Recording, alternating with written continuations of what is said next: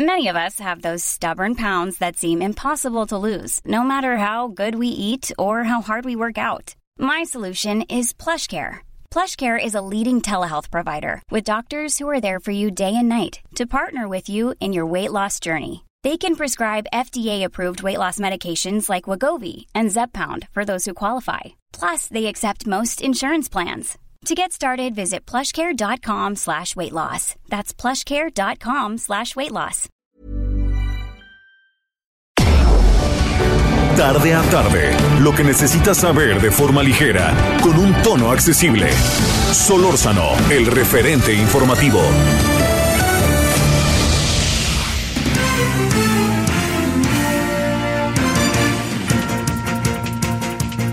Bienvenidos, ¿cómo están ustedes? Les saludamos cordialmente en este jueves 14 de abril del año 2022 del capítulo de nuestras vidas. A nombre de todo el equipo de El Referente Informativo de Javier Solórzano, les saludamos en esta tarde también Gabriel González Moreno eh, y su servidor Heriberto Vázquez Muñoz. Vamos a hacer un repaso con algunas de las entrevistas más sobresalientes que ustedes han solicitado volver a escuchar. El pasado 28 de marzo, David Saucedo, especialista en seguridad pública, platicó en torno al asesinato de 20 personas en, en el palenque de Sinapecuaro, un palenque que si bien era clandestino, pues asombró por el número de fallecidos y además el asunto criminal con la impunidad con lo que se manejan. También eh, platica Javier Solórzano con la promulgación del estado de excepción en El Salvador para enfrentar la violencia de las pandillas. Javier Solórzano, el referente informativo, platica con David Saucedo, especialista en seguridad pública, a través de El Heraldo Radio. Déjame plantearte de entrada. Eh, ¿Qué pudo haber pasado en el palenque de Sinapecuaro? Sí, esta región del, estado de Michoacán está en conflicto, se están disputando el cártel Jalisco Nueva Generación eh, y la familia michoacana el control de esta región. Desde principios de año, de hecho, circularon videos en redes sociales en donde el cártel Jalisco eh, tomó venganza en contra de integrantes de la familia michoacana, luego de que estos, a su vez, circularan un video en donde eh, torturaban, asesinaban a integrantes de este grupo delictivo. Esta zona es limítrofe con el estado de Guanajuato es una zona que comparten un dominio, una alianza que tienen el cártel de Santa Rosa de Lima con la familia michoacana en contra del cártel Jalisco Nueva Generación, que ha enviado de manera sucesiva a grupos de élite, estos muy famosos grupos de élite que conocimos eh, con un desfile paramilitar que se hizo muy conocido luego eh, de un video que circuló profusamente en redes sociales, ah. eh, grupos de élite del cártel Jalisco, específicamente el grupo Pantera y el grupo X, han estado haciéndole la guerra a la familia michoacana. no sabemos todavía en función de la información disponible cuál fue el grupo que disparó primero, pero es un hecho que fue alguna de estas dos organizaciones criminales, el cártel Jalisco en contra de la familia michoacana y justo por el control de la zona de Sinapecuaro. A ver, este eh, es Michoacán de nuevo. No se ha podido hacer nada en Michoacán después de tanto tiempo y después de esa constante presencia de las Fuerzas Armadas que están en un lugar, en otro lugar y en otro lugar, ¿qué, qué, es lo que al final presumes, eh, David, que está pasando? Bueno, esta zona de Michoacán es distinta a la zona que se ha estado, eh, ha sido monitoreada eh, profusamente por los medios de comunicación. Al principio fue evidentemente eh, Aguililla y sus alrededores. después fue la zona ubicada al, noreste del estado, en donde, noroeste del estado, perdón, en donde ocurrió este lamentable asesinato de siete personas que fueron prácticamente fusiladas. Esta zona se encuentra al noroeste del estado. esta zona es una zona que tiene el control la familia michoacana, Carteles Unidos, los Viagras, mafias locales michoacanas, en donde el cártel Jalisco ha estado haciendo maniobras de retaguardia. Es decir, el frente de guerra sigue siendo la zona de Aguililla, pero para poder dispersar hombres, recursos y, que las autoridades estatales y federales eh, no se concentren solo en la zona de Aguililla, eh, el cártel Jalisco ha estado realizando estas maniobras de retaguardia. Los ataca en otros puntos en donde se saben fuertes, pero que obliga a un desplazamiento de tropas y efectivos para aliviar la presión que hay otros frentes, como la zona de Zaguayo y la zona de Aguililla. Son tácticas eh, de regulares que están poniendo en práctica a los jaliscienses y que aparentemente les están rindiendo y les están dando resultados. Oye, eh, ¿y la autoridad te diría qué? Porque parece que esto simplemente no avanza, ¿no? No, no avanza en términos de un control, de que la gente esté tranquila. Tú imagínate qué puede pensar la gente que vive en Sinapecuaro después de lo que pasó con 20 personas asesinadas, tal cual, asesinadas, eh, será clandestina o no el bar, lo que quieran, pero asesinadas en, un, en una población pequeña, porque ni siquiera es una este, población grande. Definitivamente, aunque la constante en Sinapecuaro es la eh, ausencia de autoridades tanto estatales como municipales, son los grupos delictivos los que tienen el control de esta región. Incluso participan de manera regular en las elecciones eh, que se dan en estas zonas, tanto en el municipio de Acámbaro o municipio eh, contiguo del estado de Guanajuato como en la zona de Sinapecuaro, en donde los cárteles de la droga desde hace tiempo participan apoyando proyectos políticos, candidatos y teniendo el control de las corporaciones de policía en esta región. Te diría que es algo muy lamentable, en efecto, que hay, un auténtico vacío de autoridad en estas zonas, pues la única autoridad que vale, la única autoridad que cuenta, es la que imponen los propios cárteles de la droga. El asunto, ¿podemos seguir acudiendo al discurso, pues se matan entre ellos? Eh, definitivamente no, definitivamente no. En el, pero en el campo de batalla, lamentablemente, las fuerzas estatales y federales desempeñan un papel secundario. Normalmente son reactivas y son reactivas porque no tienen eh, los hombres, las armas, eh, los recursos como para poder cumplir un frente de guerra tan amplio. lo que estamos viendo es que el Estado de Michoacán se encuentra capturado por grupos criminales, bueno, y no solo Michoacán, evidentemente también Guerrero, vastas zonas del Estado de Guanajuato. Toda esta región tiene un dominio criminal en donde las autoridades autoridades desempeñan un papel secundario en el campo de batalla. Y lo que tendría que hacerse desde hace tiempo, no se animan las autoridades a hacerlo ni a plantearlo. Lo que está haciendo el presidente Salvador con el estado de excepción que la única manera de llegar a una paz duradera en muchas regiones eh, muy inhóspitas del país es eh, prácticamente un estado un estado de sitio, es decir, un militar que dure durante eh, cuando menos cuatro o cinco años no hay posibilidades de pacificar estas regiones del país en donde hay un dominio criminal que está por encima del poder legalmente constituido mediante las elecciones. Las propias autoridades políticas están al servicio de los narcos. Claro, claro, híjole. Oye, pero no ha cambiado esto, no ha cambiado. En verdad no ha cambiado, digamos, perdón, o, o si ha cambiado de la pasada administración a esta, encuentras que la estrategia es diferente o qué alcanzas a apreciar. Definitivamente no. Había una tesis por parte del gobierno federal en el sentido de que no podían hacer nada con un gobierno de oposición, con un gobierno del, del PRD del anterior gobernador, un enfrentamiento eh, que había entre el gobierno federal eh, y el gobernador Silvano Orioles.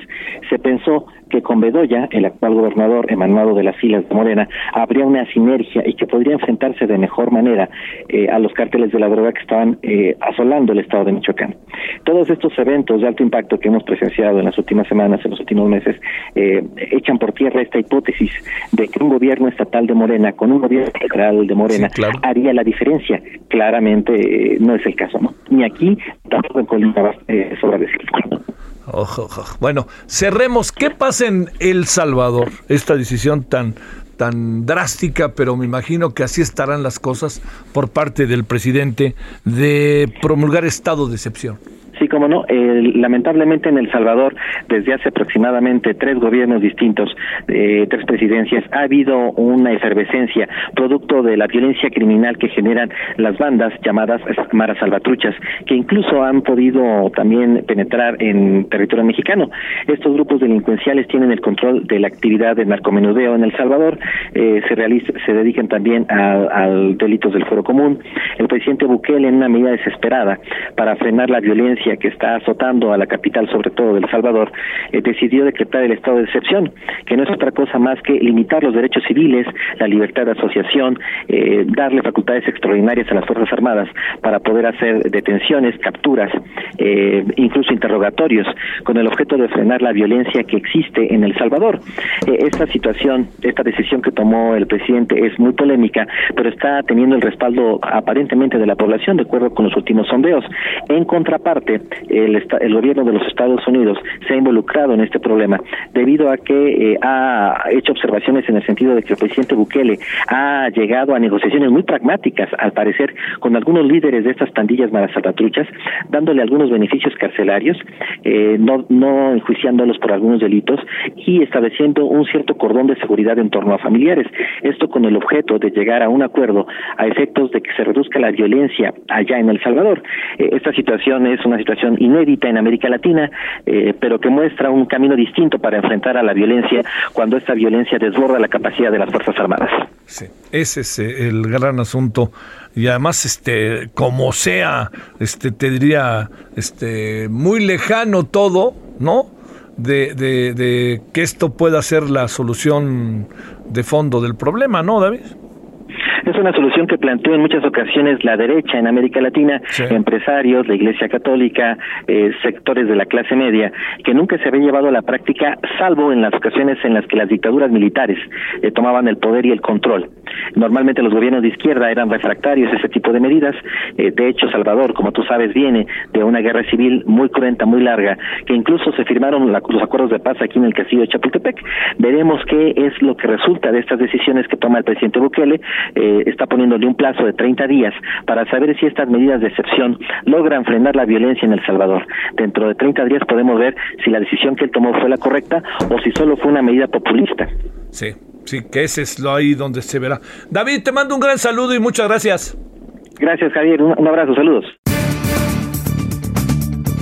Continuamos con lo mejor del referente informativo Javier Solórzano. Hay una charla que se hizo con Michael Chamberlain, defensor de derechos humanos, en torno al caso Ayotzinapa. Y es que eh, la Marina participó en la manipulación de pruebas o no de acuerdo al informe concluyente en torno a esta historia lamentable de estos muchachos del caso Ayotzinapa. Aquí está Javier sobre el referente con otra de estas charlas interesantes con este defensor de los derechos humanos. Las pruebas, el video presentado el día de hoy en que se ve a integrantes de la Marina manipulando pruebas, o eso se concluye que están manipulando pruebas, no se alcanza a ver del todo muy bien. Este es, eh, es, es cierto, no es cierto, cómo lo ves y qué tanto cambia las cosas. Bueno, eh, yo creo que la investigación del GIEI y de la unidad eh, especial de litigación de, para el caso de Ayotzinapa pues van empujando hacia la misma línea eh, que han venido investigando desde, desde hace años. Esto yo creo que es, son elementos nuevos que profundizan en el nivel de intervención que tuvo, bueno, que tuvieron las autoridades este, de todos los niveles para tergiversar el caso, ¿no? Eh, el video evidentemente, como bueno, como tú dices, no no no señala este hasta qué punto intervinieron, pero sí es claro, como señala la, la experta Buitrago, que um, hubo una intervención previa al supuesto descubrimiento de los restos óseos en el, en el basurero de Cocula. Es decir, sí hay una intervención y hay que investigar hasta qué punto es esa intervención eh, que de alguna manera pues sí distorsiona los hechos entre comillas naturales de los eventos que ocurrieron ahí, ¿no? Este me parece tremendo, me parece tremendo que esté la Marina. Antes de los hechos, me parece tremendo que lleve que llegue Murillo Karam en su carácter de procurador antes de los hechos, antes que llegue el Ministerio Público y antes que acordonen eh, y lleguen los peritos de PGR y después del EAF, ¿no? Este del equipo argentino que representan a los familiares. Da mucho que pensar y, y, esto es muy semejante a lo que pasó en el río eh, posteriormente, este, una intervención ilegal, inadecuada, donde también estuvo la Marina, este, eh, supuestamente o presuntamente arrojando estas bolsas después de donde se encontraron los restos, ¿no? Híjole, híjole, híjole, está, está bastante terrible todo eso, ¿no? Pero a ver, déjame plantearte, ¿cambia mucho las cosas o no? Yo creo que las profundiza. Eh, a ver, yo creo que abre una nueva puerta, eh, que cada vez que pasan cosas así, a mí, a mí nada más me lleva a imaginar, Javier, hasta dónde va a llegar esto. O sea, hoy sabemos no solamente la intervención de la Marina y lo que ya expliqué y lo que ya dijiste, también sabemos que todo toda la noche de Cocula y los días anteriores a la desaparición de los 43 estuvieron monitoreados, infiltrados todo el tiempo que todo el tiempo todas las autoridades involucradas en el famoso C5 sabían del tráfico de droga de, de, en los camiones este, locales de Guerrero. O sea, ¿hasta dónde llega el crimen organizado? ¿Y hasta dónde llega la intervención de, de la Sedena? ¿Y qué más información tiene la Sedena que no quiere compartir? En este caso y en todos los demás, porque es un caso de excepción. Oye, eh, Michelle, el, el, el, el tema, eh, digamos, si te coloca, nos coloca un descubrimiento, este, por más que puedan confirmarse algunas de las hipótesis centrales respecto a que los muchachos fueron, pudieron haber sido quemados y todo esto, ¿no? Que sea, que sea lamentable, que, que muy probablemente de manera lamentable acabó pasando. La pregunta es, eh, no, no, no, no se pierde de vista que la propia eh, normal estaba infiltrada, ¿verdad? Sí, y es algo que han dicho los, los, los jóvenes de la normal también, que no es la primera vez que, que, que la normal ha estado infiltrada. Y, y, y, lo que insisten los expertos es, si estaba infiltrada y además fueron acompañados por, por supuestos estudiantes en, en, en este día de Iguala, ¿no? Este, esa información la tienen, Javier, desde ese día, ¿no? Desde ese día saben alguna autoridad, muy probablemente el ejército y o la marina, saben desde ese día incluso hacia dónde llevaron a los, a los estudiantes y cuál fue su destino final. ¿no? Y esa es la información que ahora sabemos que la tiene la autoridad y que no ha querido darla a conocer, ¿no? Eh, es, es, es como ir, es, es ir rompiendo un muro de impunidad que es muy impresionante. Es muy impresionante porque uno, te digo, eh, no puede más que asombrarse de, de qué, o sea, qué estaba en juego, Javier, qué estaba en juego esa noche con los 43 que tuvieron que hacer todo este montaje. ¿Qué es lo que están cuidando? ¿A quién están cuidando? ¿Tienes una hipótesis sobre eso? Me parece que la respuesta, insisto, está está en, en, en, en, en los archivos de la Sedena. Sí me parece que tiene que ver con el nivel de, de, de um, infiltración que ha tenido ya el, el, crimen organizado en las instituciones a, al más alto nivel, sí. al más alto nivel, como la Sedena y la Procuraduría en su momento. Eh, um, y el hecho de que incluso dando la orden el presidente de que haya información y esta información no salga o salga a cuentagotas, pues a mí me refuerza la idea de que ese poder fáctico sigue presente.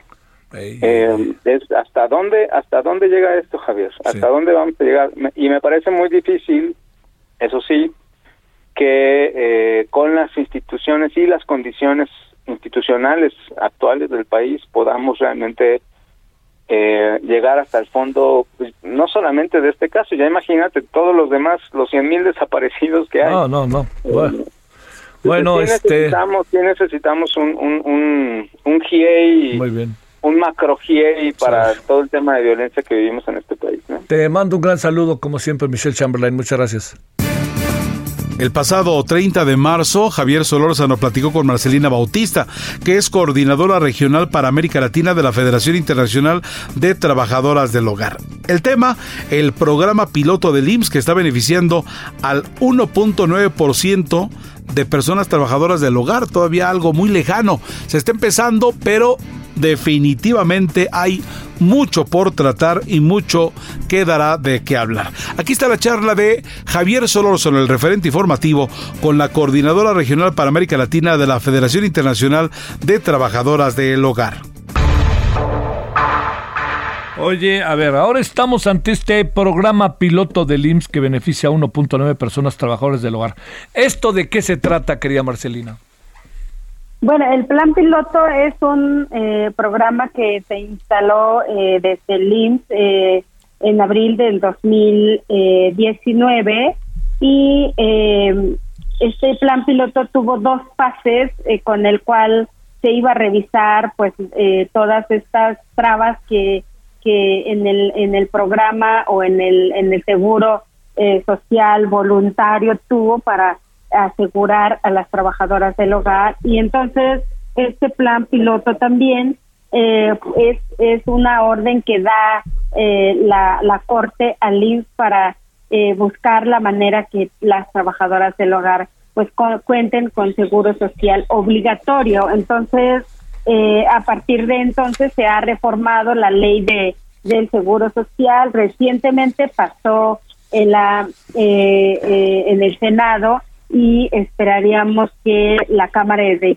Diputados pues también lo, lo voten para que sea ya un, una ley eh, obligatoria y pues reformada, ¿no? Entonces en eso en eso se está ahí eh, en ese plan piloto em, eh, se ha incorporado más o menos 43 mil trabajadoras del hogar que es poco en comparación al universo de trabajadoras que hay en México de 2.2 millones y un poquito más. Entonces, sin embargo, pues consideramos que debería de, de cambiar de plan piloto a eh, seguro eh, obligatoria, eh, así que en eso en eso estamos esperando que suceda y mientras eh, las trabajadoras del hogar deben de conocer sus derechos para exigirlo en el momento que ya sea obligatorio.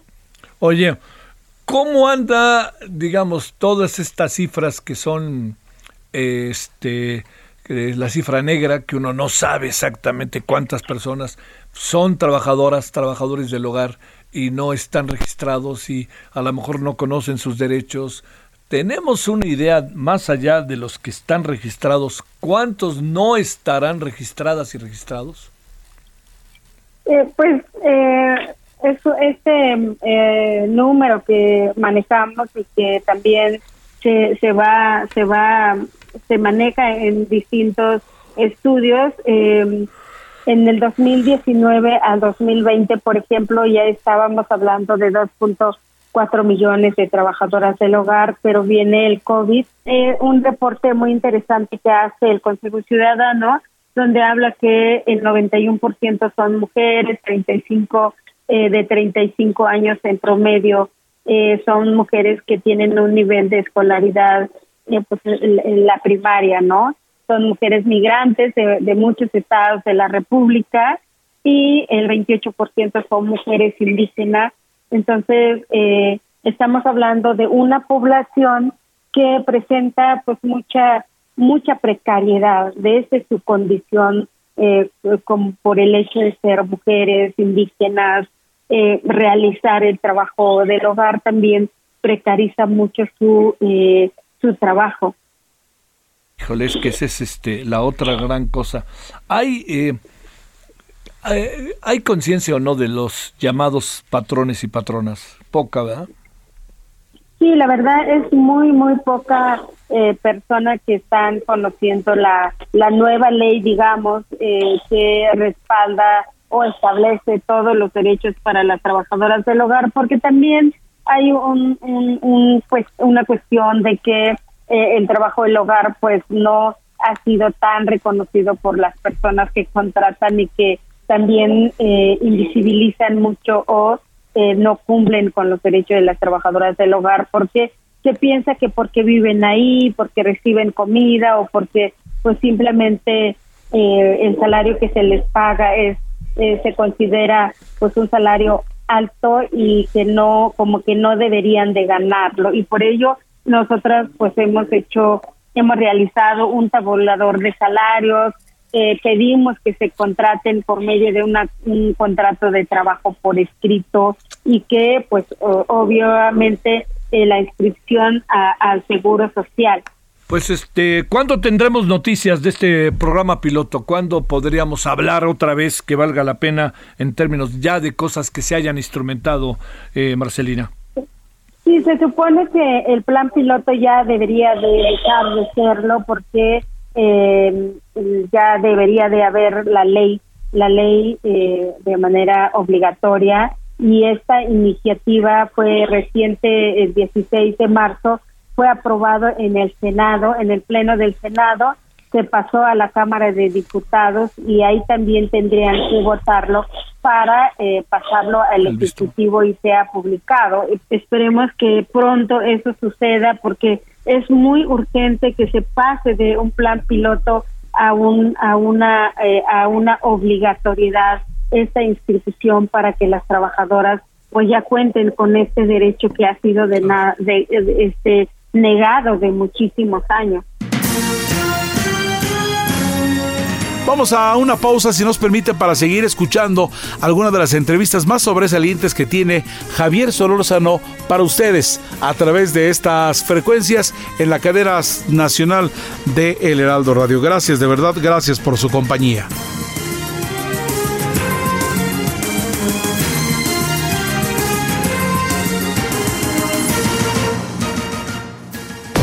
El referente informativo regresa luego de una pausa.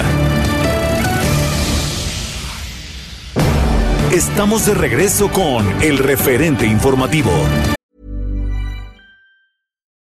Millions of people have lost weight with personalized plans from Noom, like Evan, who can't stand salads and still lost 50 pounds. Salads generally for most people are the easy button, right? For me, that wasn't an option. I never really was a salad guy. That's just not who I am. But Noom worked for me. Get your personalized plan today at Noom.com. Real Noom user compensated to provide their story. In four weeks, the typical Noom user can expect to lose one to two pounds per week. Individual results may vary.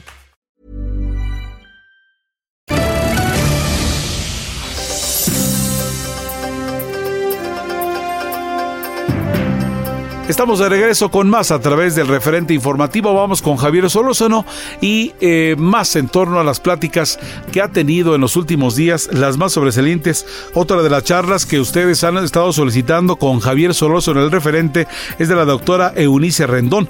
Ella es coordinadora nacional de la Agenda Migrante y el tema es el lanzamiento de la Agenda Migrante en los estados, retos, las necesidades urgentes y también las oportunidades que hay en torno a este interesante tema.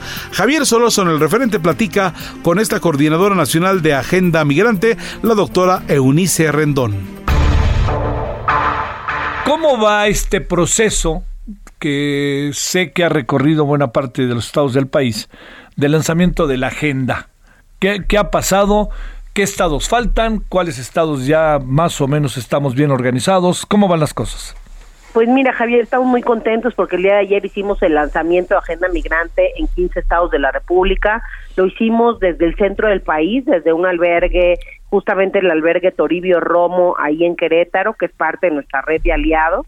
Y, eh, y bueno, lanzamos esta Agenda Migrante 2022 ya con representantes en Puebla, en Querétaro, en Chihuahua, en Baja California, en Sonora, en Chiapas, en Zacatecas, en fin, en varios, en, Jalisco, en varios rincones del país, Estado de México, etcétera, que hoy están viviendo pues este, diferentes fenómenos del tema migratorio, es decir, eh, México cada vez es un país de más de recepción que de tránsito y bueno, eso ha hecho que también algunos estados del centro tengan este presencia de la migración. Y el día de ayer además del lanzamiento de estos capítulos en México, hicimos un relanzamiento de los capítulos también en Estados Unidos, en cuatro estados de la Unión Americana, estaremos por allá también en el mes de mayo, y algo importante, pues también hicimos una reflexión muy, eh, ahora sí que muy rica, con autoridades encargadas del tema migratorio, estuvo el Instituto Nacional de Migración,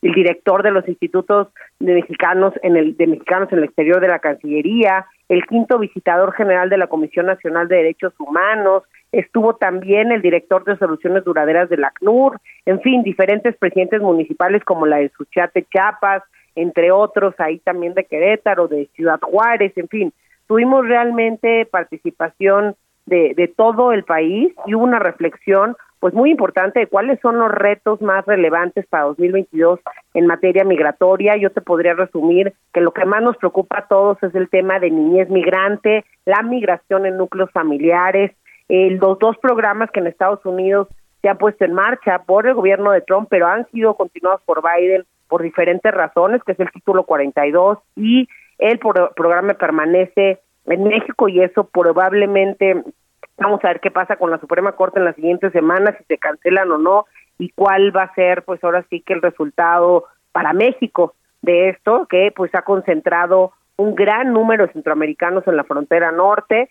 También pues se habló de la necesidad de trabajar con los consulados, hablaron a veces del abuso que hay por parte pues de los delincuentes y de la autoridad con los migrantes, comentaron algunas de las desgracias a los migrantes que les han pasado, uno había perdido la pierna ahí en el tren, este otro había testiguado cómo una mujer embarazada murió ahí arrollada en el tren, otro nos contaba que él ya tiene su carta al refugio, por ejemplo, otorgada por por el gobierno mexicano y que ya tomó siete certificaciones, está trabajando, pero aún así los bancos no le quieren abrir una cuenta a su nombre y entonces siempre tiene que estar ahí al peligro, este, poniendo su dinero en cuenta de alguien más.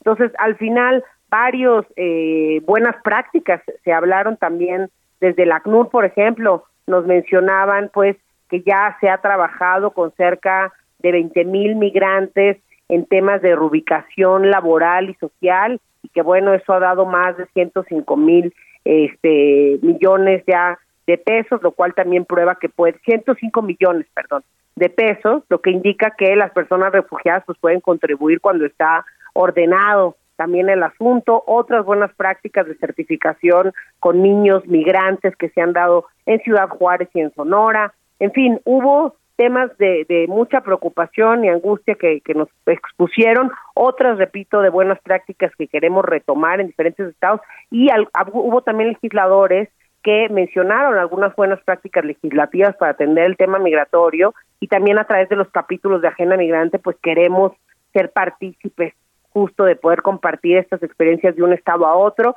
también que tengamos un seguimiento de la Comisión Nacional de Derechos Humanos cuando así se requiera. Y bueno, ir de la mano también con el Instituto Nacional de Migración en una serie de grupos de trabajo que quedamos de conformar a partir de este lanzamiento de, este, de los capítulos de nuestra coalición de agenda migrante. Entonces, pues hay mucho ahí que trabajar, tenemos 10 acuerdos, Javier, y pues vamos a seguir trabajando en los siguientes meses y como te digo, estaremos en Estados Unidos en mayo también para consolidar ese lanzamiento por allá y la colaboración pues entre la región de Estados Unidos y México para proyectos estratégicos.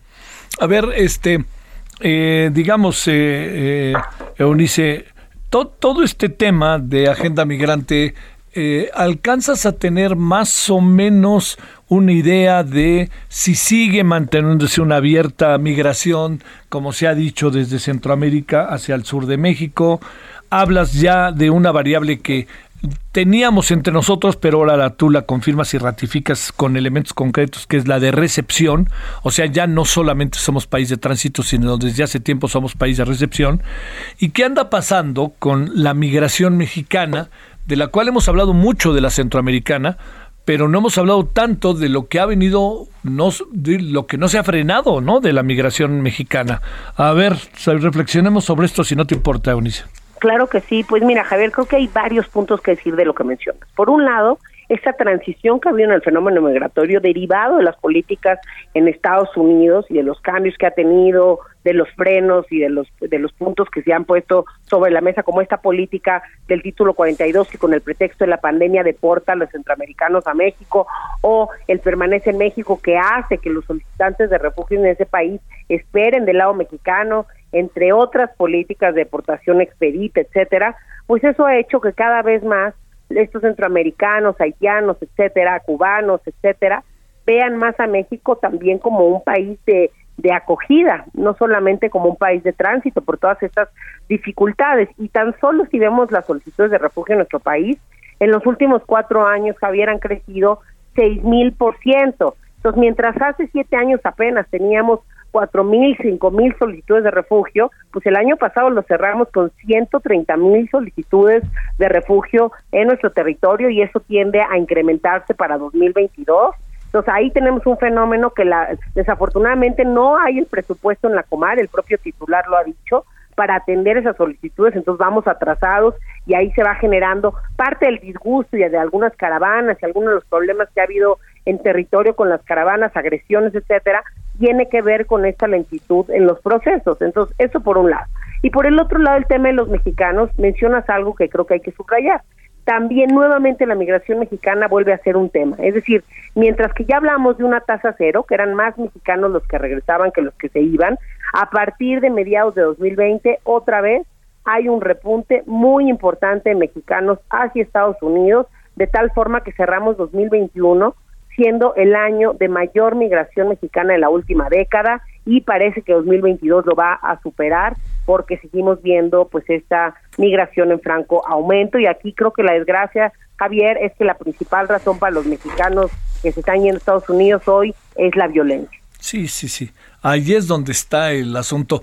Oye, es una violencia que parte fundamentalmente junto con un desplazamiento que tú alcances a apreciar, Eunice, que tiene que ver con este desplazamiento derivado de los grupos delincuenciales o también otro tipo de violencia que puede pasar por la política en algunas comunidades.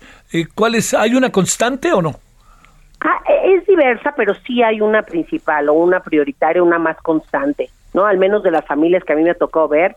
Por ejemplo, yo estuve en la frontera con Ciudad Juárez todo el año pasado y muchas de las familias mexicanas, repito, porque también la migración se ha dado en familia, núcleos completos, tanto de Centroamérica como de acá, pues ha sido sí la violencia por amenazas de grupos de crimen organizado, muchos de Michoacán, mucha gente de esta tierra caliente, ¿no? Escapando de, la violencia y amenazas que en familia les hacen sí hay otras también mujeres, por ejemplo, viajando derivado de la violencia familiar que también sufren y eh, ya hay otras situaciones de amenazas ya quizá en esto que tú mencionas a nivel político muy local, pero sí la gran mayoría son esa violencia por, por amenazas del grupos del crimen organizado, incluso en los refugios, o sea, es decir, en la cantidad de, eh, de refugios otorgados por el gobierno estadounidense hacia los mexicanos, pues sí, más del 95% justamente se les otorgó el refugio en Estados Unidos el año pasado por del total de, de las solicitudes otorgadas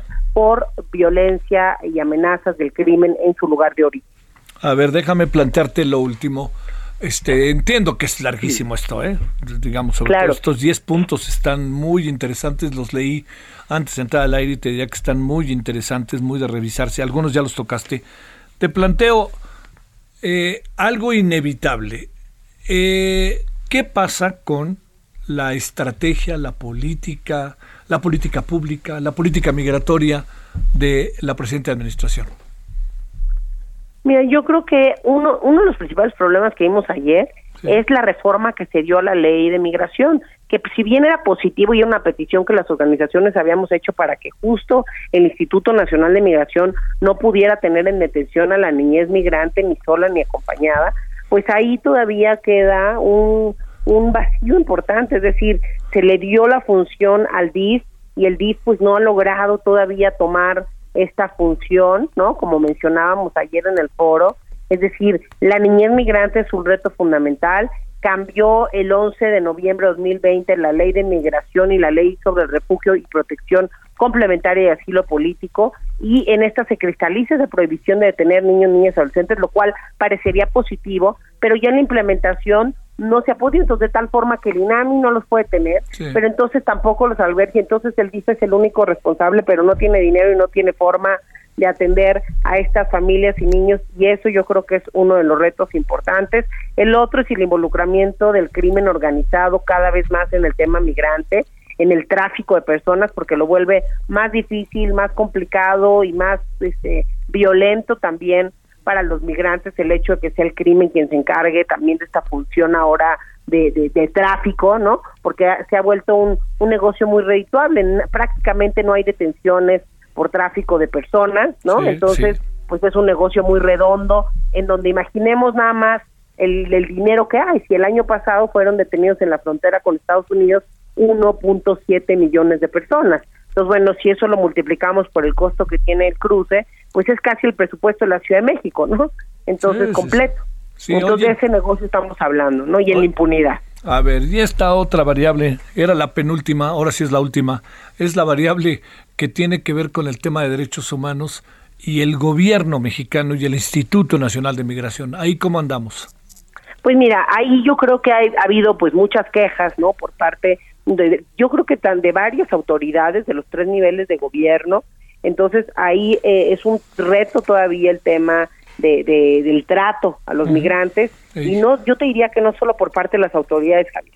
También ha habido un racismo y una xenofobia importante de la población en contra de los migrantes. Y creo que mucho de esto se basa también cuando hay desorden en, en esta población, cuando están ahí expuestos simplemente a su suerte. Entonces, por eso es muy importante trabajar estrategias integrales, no solo de contención, como hemos visto de pronto, que si hay mucha contención para detener que avancen caravanas, etcétera, pero tenemos que a la vez trabajar estrategias integrales como esta que te decía de ejemplo de ACNUR, en donde los están integrando económica y socialmente, en donde podemos ver que realmente la migración llegue a darnos, pues ahora sí que un aporte eh, positivo, ¿no? Y no nada más lo que lo que este la cara negativa que a veces vemos de, de la migración. Entonces yo creo que aquí se tiene que hacer un trabajo bien integral en donde participe el gobierno, la sociedad civil, participe el, el sector privado y los organismos internacionales, porque lo que sí es una realidad es que las cosas van a continuar así,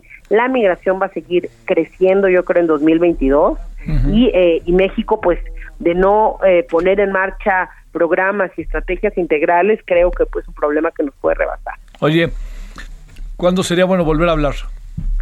Cuando gustes, vamos a estar dando seguimiento al tema de la agenda de estos 10 puntos a partir de la semana que entra ya con varias reuniones y mesas de trabajo para ver pues cómo podemos avanzar en esta agenda migrante 2022 y en estos pues grandes retos que hay en la niñez migrante, en su educación, en, la, en la responsabilidad también de los tres niveles de gobierno en este en este tema, en eh, lo que ya decíamos, cómo con la Asociación de Bancos de México podemos platicar para que también pues colaboren en, tener una apertura con, y, responder ante un, un documento válido como es la tarjeta de refugio, en fin, impulsar varias propuestas legislativas eh, al respecto y sobre todo ver pues que se pueda tener una migración más ordenada, más segura y con estrategias de atención pues que vayan más allá de la contención. Te mando un gran saludo, doctora Eunice Rendón. Muchas gracias que estuviste con nosotros. Muchas gracias a ti, Javier. Hasta luego. Hasta luego. Adiós. Gracias. Qué bueno que sigue con nosotros a través del Heraldo Radio. El doctor en astrofísica, José Franco, platica en torno a que México busca eliminar el horario de verano. Y es que, eh, eh, en tanto, pues en Estados Unidos y Europa quieren eliminar, pero el de invierno. Este especialista platica con Javier Solórzano, el referente informativo. A ver, este, ahora como que sí enloqueció un poco todo el mundo y dijo, ya hasta aquí llegamos, ¿no? Este, en Europa hubo rebelión y aquí el presidente dice, yo siempre he dicho que no sirve, es cierto que lo ha dicho, ¿eh? Pero este, también ya una diputada, unos diputados dijeron, cámbienlo. ¿De aquí al domingo no se va a cambiar o tú qué piensas? No, bueno, yo creo que de aquí al domingo no tiene ningún sentido cambiarlo. Eh, la discusión sobre si horario de verano sí, horario de verano no, es una discusión de hace pues muchas décadas. Eh, incluso es una discusión de hace más de un siglo, porque en los países, eh, digamos en Europa, en, los países que están afuera del trópico, de los trópicos, la, la, duración del día en el verano es, es bastante larga y la duración de la noche es muy corta. Entonces hay muchísimas horas de luz y lo que se discutió hace tiempo, hace ya bastante tiempo, era una de dos, o cambiar el horario en el cual la gente trabajaba, funcionaban los comercios, o cambiar de plano el horario para que no, no se cambiara la hora en la cual la gente va a trabajar y en vez de entrar a las 8 de la mañana, entrar a las 7 de la mañana, porque eso produce desajustes mayores, entonces eh, se, se discutió muchísimo y llegamos a la Primera Guerra Mundial, en donde, claro, pues la Primera Guerra Mundial se, se desarrolló en Europa y el, para, para ahorrar energía, para ahorrar eh, combustibles fósiles, se decidió hacer el cambio de, de horario eh, y esto pues les funcionó un rato, luego lo quitaron y la discusión a partir de ese momento ha sido de pros y cons y la gente ha tratado de encontrar una razón que permita eh, establecer, digamos, de una manera, con, con criterios que no sean de que, hombre, este, me, me echan a perder eh, mis horas de sueño y, y, me hacen cambiar unos días, sino que bueno, a ver qué, impacto tiene en la economía, qué impacto tiene en el comercio, qué impacto tiene en las relaciones sociales. Y lo que sí podemos decir es que al hacer, digamos, al tener en el verano más horas de luz, de luz natural, de luz solar, pues entonces si la gente sale temprano de trabajar, puede utilizar un buen número de horas para, qué sé yo, eh, eh, ir a los comercios que desea ir, ir a hacer ejercicio y, tener reuniones sociales, etcétera, y con lo cual se esperaba que hubiera un ahorro de energía. Esto se ha medido en algunos lados, desafortunadamente no se ha medido eh, de una manera sistemática en todos lados y en los casos en los cuales se ha medido, se ha encontrado que si hay un ahorro, pero es un ahorro no muy importante, le llamaría yo un ahorro marginal. Entonces, el supuesto ahorro de, de, energía pues quizá no compense con las molestias sociales que esto pueda que esto pueda este causar. No sé si Javier esto digamos pone sobre la mesa los elementos más importantes de esta discusión. Eh, es, es tan fácil, eh, te diría yo, bueno, no es tan fácil, ¿no? Pero por supuesto, es tan complicado como están las cosas, José, decidir sí o no y poner sobre la mesa con toda claridad pros, contras y yo diría se convirtió en una moda cambiar el horario de verano y mantenerlo porque incluso aquí en México o, o qué tendríamos que hacer para tener criterios para decidir porque es evidente que este lo vamos a decidir. No sé por qué tengo la impresión de que en diciembre a lo mejor en noviembre esto se acabó eh pues mira, es muy factible, es muy factible porque digamos la, la forma de sostener esto, o, digamos, yo creo que la parte, eh, digamos, más, eh, más clara eh, por la cual México debe de, de, de, de, entrar al horario de verano es porque en Estados Unidos, Canadá y Europa, que son socios comerciales importantes de México, hay un horario de verano. Y entonces tú digamos, eh, estableces eh, una relación en la cual no cambias los horarios relativos eh, a lo largo de todo el año y eso te permite que, qué sé yo, digamos, en transacciones en la bolsa, por decir algo, la, la situación sea más fácil y fluida porque no hay grandes cambios en los horarios entre el verano y el invierno. Y por otro lado, pues el transporte aéreo, que es eh, yo creo que en este momento el transporte más importante que hay en el mundo, pues este no se ve tan afectado si el grueso de los países hacen los cambios de manera más o menos simultánea. El problema surge obviamente cuando unos sí y otros no. O sea, eso yo creo que genera problemas eh, de tipo logístico, este, que, que a veces pueden ser bastante molestos, ¿no? ¿Cuál sería para un país como el nuestro, yo entiendo que medio lo has insinuado ya, cuál sería para un país como el nuestro lo óptimo en términos Digo, yo, yo te lo digo como algo personal, a mí me gusta que dure la luz del día, pero ese es claro. un asunto personal. Me gusta que a las 8 de la noche todavía haya luz de día, cosas así, este, sin tener este, el más, la más mínima crítica a la noche, pero me refiero, ¿cuál sería para un país como el nuestro lo idóneo? Entendiendo que no es una decisión que se puede tomar de manera unilateral, sino en función también de otros países. Claro, mira, en, en nuestro país tenemos varios usos horarios.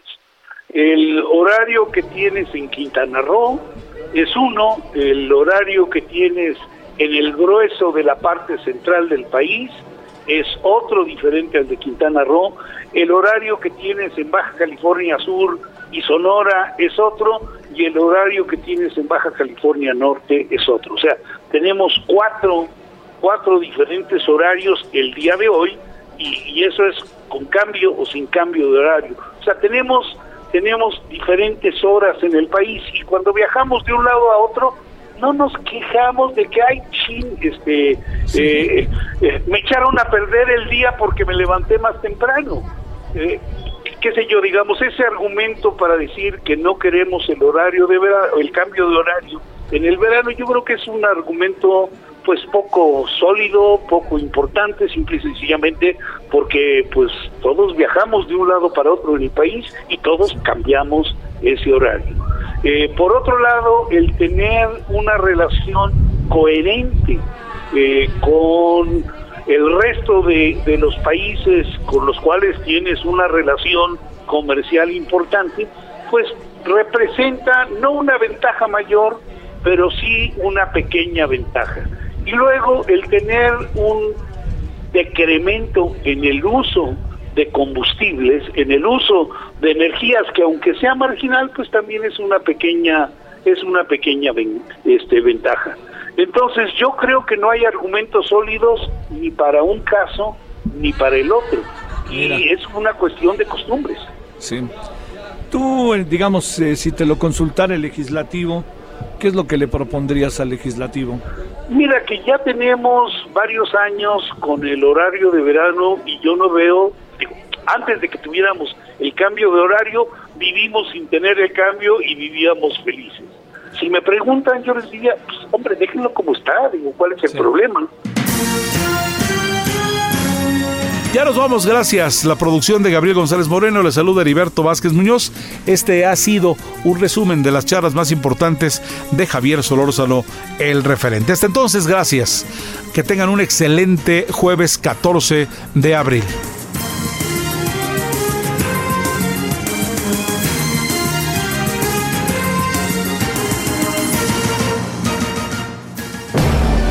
Hasta aquí, Solórzano, el referente informativo.